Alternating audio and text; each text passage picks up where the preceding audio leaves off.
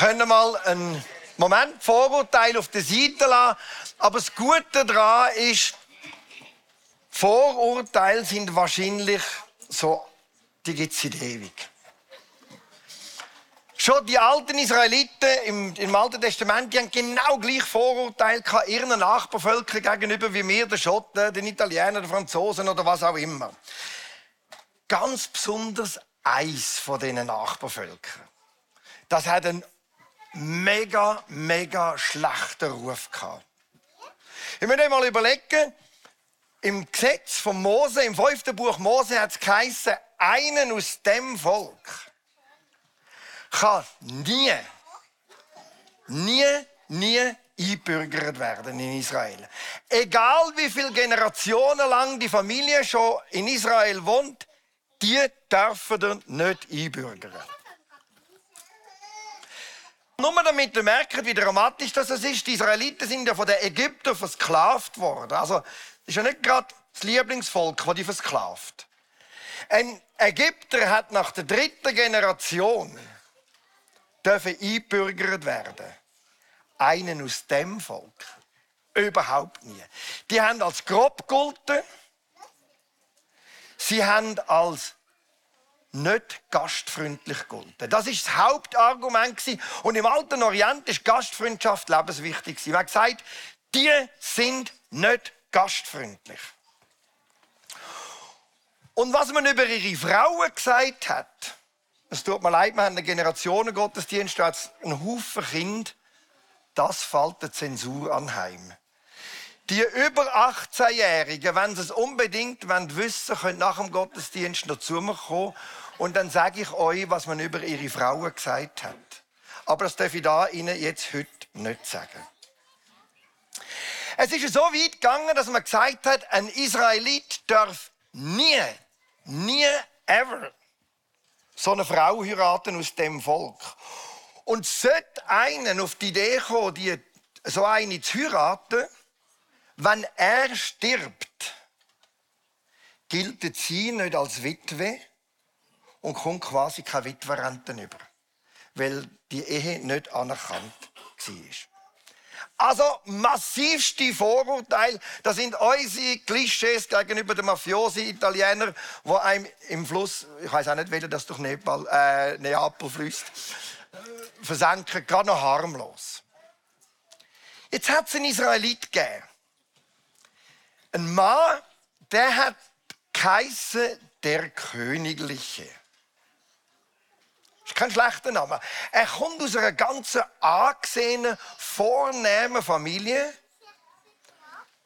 Aber er hat sich alles andere als königlich verhalten. Es ist zu einer Hungersnot in Israel.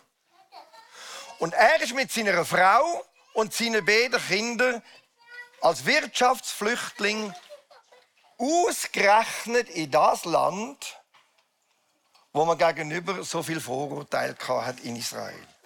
Also er hat sich gar nicht königlich verlassen, hat Riss ausgenommen und ist in das Land gegangen, wo das Volk, wenn einer zu ihnen kommt nach Israel, nie eine Chance hat. Und was passiert? Er wird aufgenommen.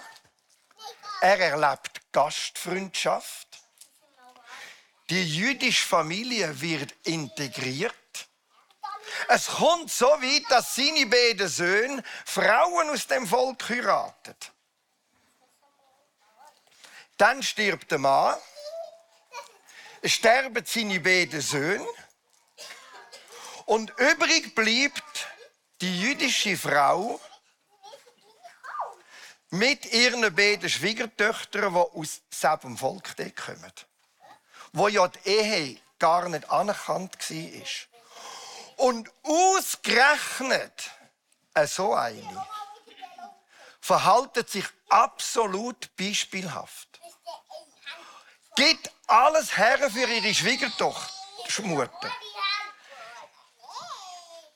Sie bricht auf in eine völlig unsichere Zukunft, geht mit ihr zurück nach Israel in das Land, wo sie weiß, die werden mich nie willkommen heißen. Ich habe dort kein Anrecht auf Witwerrente. Ich muss schaffen oder sterben. Und sie schuftet und sie krüppelt für sich und für ihre Schwiegermutter.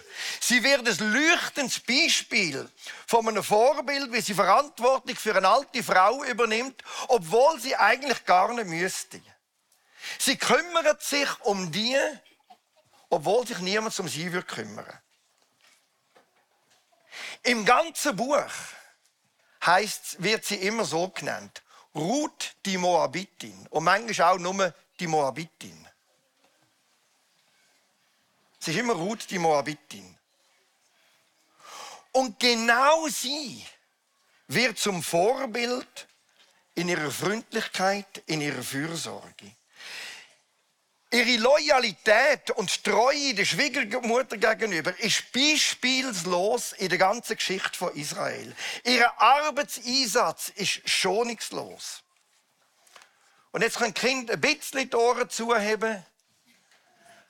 Ihre Anziehungskraft ist genau nicht ihre Sexualität, sondern ihre Fürsorge.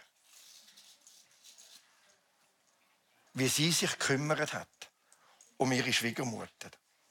Das hat beeindruckt. Das hat die Aufmerksamkeit von allen auf sie gezogen.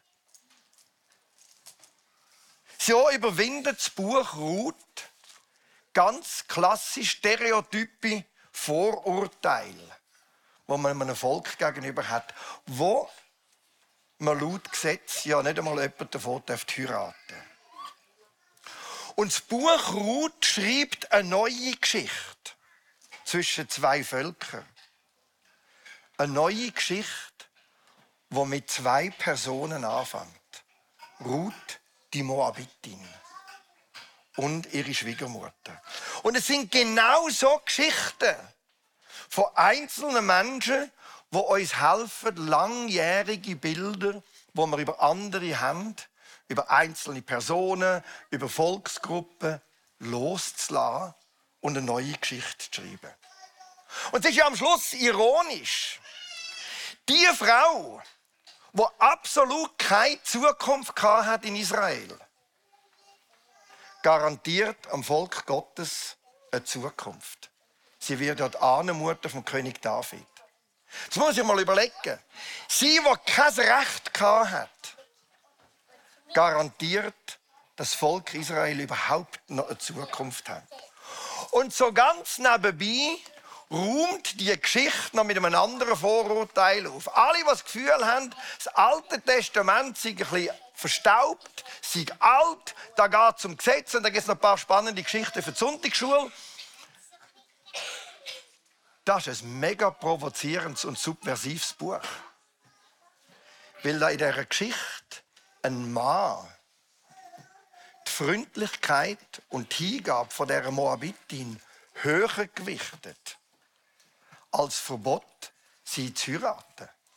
Er hat das Verbot gehabt.